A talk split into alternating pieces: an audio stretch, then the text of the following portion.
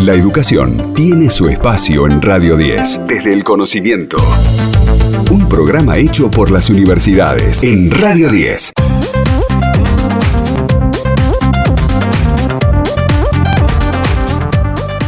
Y estamos en DEC ya mismo en contacto con Agustina Cianzo, que es economista, docente, becaria doctoral en el Centro de Economía Regional de la Escuela de Economía y Negocios de la Universidad Nacional de San Martín.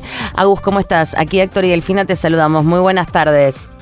Hola, buenas tardes, Héctor. ¿Cómo estás? Bien, bien, con, con muchas ganas de, de, que nos cuentes, de que nos desasnes respecto de Priunar, eh, Pri PRI así es, bien dicho.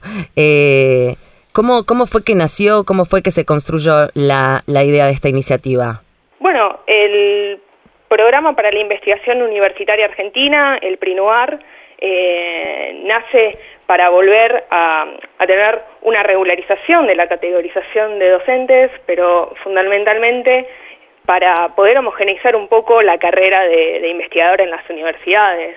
Esto a mí me parece de gran relevancia porque siendo yo una becaria doctoral que está realizando su doctorado en desarrollo económico y, e iniciando mi, trayectoria como joven investigadora, eh, creo que es necesaria una iniciativa de, de este estilo para poder seguir profundizando conocimientos, ampliando la experiencia, eh, dentro de nuestras líneas de investigación, pero más que nada creo que algo fundamental de la tarea como investigadores es que todos esos conocimientos puedan ser canalizados a la comunidad, ya sea como muchos de nosotros en nuestro rol docente, eh, brindando una educación de calidad, pero también siendo todos estos conocimientos herramienta eh, en parte de las políticas públicas para que eh, justamente se puedan buscar soluciones y dar respuesta a todas las demandas sociales que justamente la comunidad nos está exigiendo, ¿no? Vos recién decías esto de regularizar la categorización de docentes. ¿Cuál, cuál es la, la situación que no está regularizada en estos términos? No es que no está regularizada, sino que eh, volver a regularizar, a tener un programa en, los cuales diferentes son cinco categorías, siendo las cinco la, de menor grado y la uno la de mayor grado, eh, para que eh, investigadores de diferentes trayectorias, siendo, como te comentaba, quizás un becario doctoral que está finalizando su doctorado, un joven investigador, pueda sumarse a, y, permanecer, que eso me parece muy importante, dentro del sistema académico de las universidades, como también aquellos, obviamente, de, mayor trayectoria.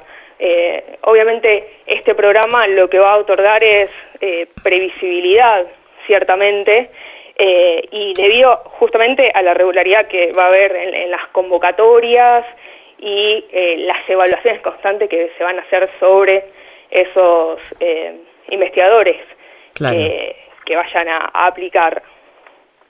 Eh, esto que tiene que ver con las categorizaciones, se me ocurre, es un verdadero acto de justicia para con los docentes, para con los investigadores. Pero por otro lado, estamos hablando de la posibilidad de desarrollar un software que les permita a ustedes eh, mucho más agilidad, ser más, más prácticos, eh, más rápidos en todas las gestiones que realicen y por otro lado también actualizar también poder compartir sí, la información por supuesto. Claro. Por supuesto les permite eso que en estos ámbitos es, medular. Y por otro lado también esto de eh, actualizar lo que es el banco de evaluadores. Digo me parece que les va a mejorar muchísimo la gestión en la investigación no sí seguramente. Eh, se van a tener que cargar y actualizar los datos de muchos docentes e investigadores que quizás no tienen actualizados sus datos o no están en el sistema, lo cual va a permitir, en cierta manera, que también el sistema científico-tecnológico del país tenga una mayor visión sobre lo que se está haciendo, eh, en qué ramas eh, se encuentra la mayor parte de los investigadores, contar con, con información acerca de de cómo se investiga y, hacia dónde están dirigidas las, líneas de investigación de, los investigadores. Me, me imagino que, que, de cara al lanzamiento este año del programa deben haber puesto quizás como unos objetivos eh, puntuales y, y, claros respecto de, de, qué es lo que quieren lograr. Eh, ¿Nos puedes contar un poquito sobre eso? Sí, hay algunos puntos centrales dentro del programa donde se hicieron eh, mucho énfasis. En primer lugar, esta cuestión de tener una perspectiva federal que abarque todo el territorio. Bien. Eh, debido a que esto que les comentaba sobre la homogeneización de la carrera eh, de investigador dentro de las eh, universidades, va a ser tanto para universidades públicas como privadas de todo uh -huh. el país. Ahí va. Otra cuestión muy importante, y justamente la semana pasada fue el Día de la Mujer, tiene uh -huh. este programa una perspectiva de, de género, y es, y es, algo que eh, siempre yo pongo énfasis, debido a que justamente en la universidad eh, donde yo trabajo, en la UNSAM, uh -huh. eh, la semana pasada brindaron un informe justamente de, con respecto al 8 de marzo sobre el relevamiento de las carreras dentro de, de la universidad y justamente yo que soy economista sí. es eh, la licenciatura en economía una de las carreras que tradicionalmente siempre tienen más ingresantes varones que, Mirá. que mujeres así que esto me parece muy relevante claro claramente esto estamos hablando de una de una inversión eh, sumamente alta no para sí, claro. para poder encarar este este programa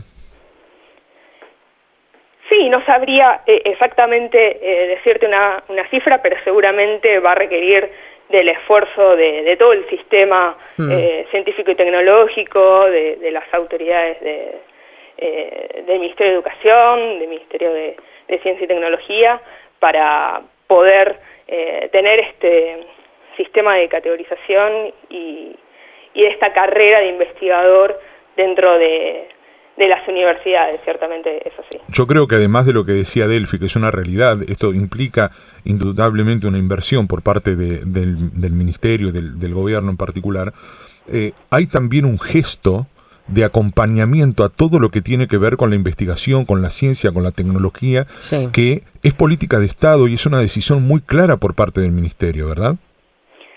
Sí, claramente. Eh, todos sabemos que es una decisión eh, importante y co como economista siempre siempre lo vemos en los datos de que aquellos uh -huh. países que mayor inversión tienen eh, sobre el PIB eh, son aquellos que más rápido crecen, que mejor se desarrollan, Lógico. Eh, que pueden eh, mejorar todas sus capacidades eh, científico-tecnológicas y, y particularmente tener eh, en cuenta como esta comunión entre el Estado, las universidades y el sistema productivo.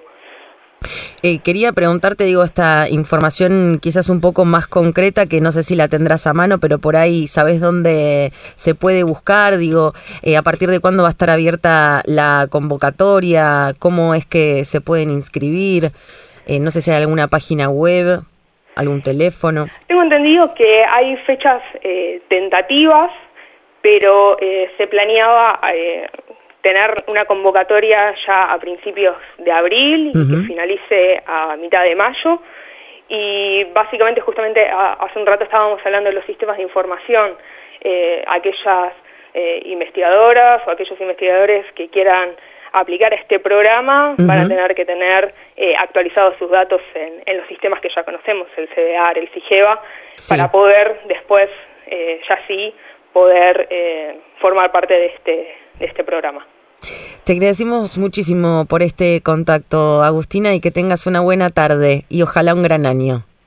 Muchísimas gracias, igualmente, y gracias por el espacio. Gracias a vos, abrazo enorme. Hasta pronto. Estás escuchando Desde el Conocimiento con Delfina Cianamea en Radio 10.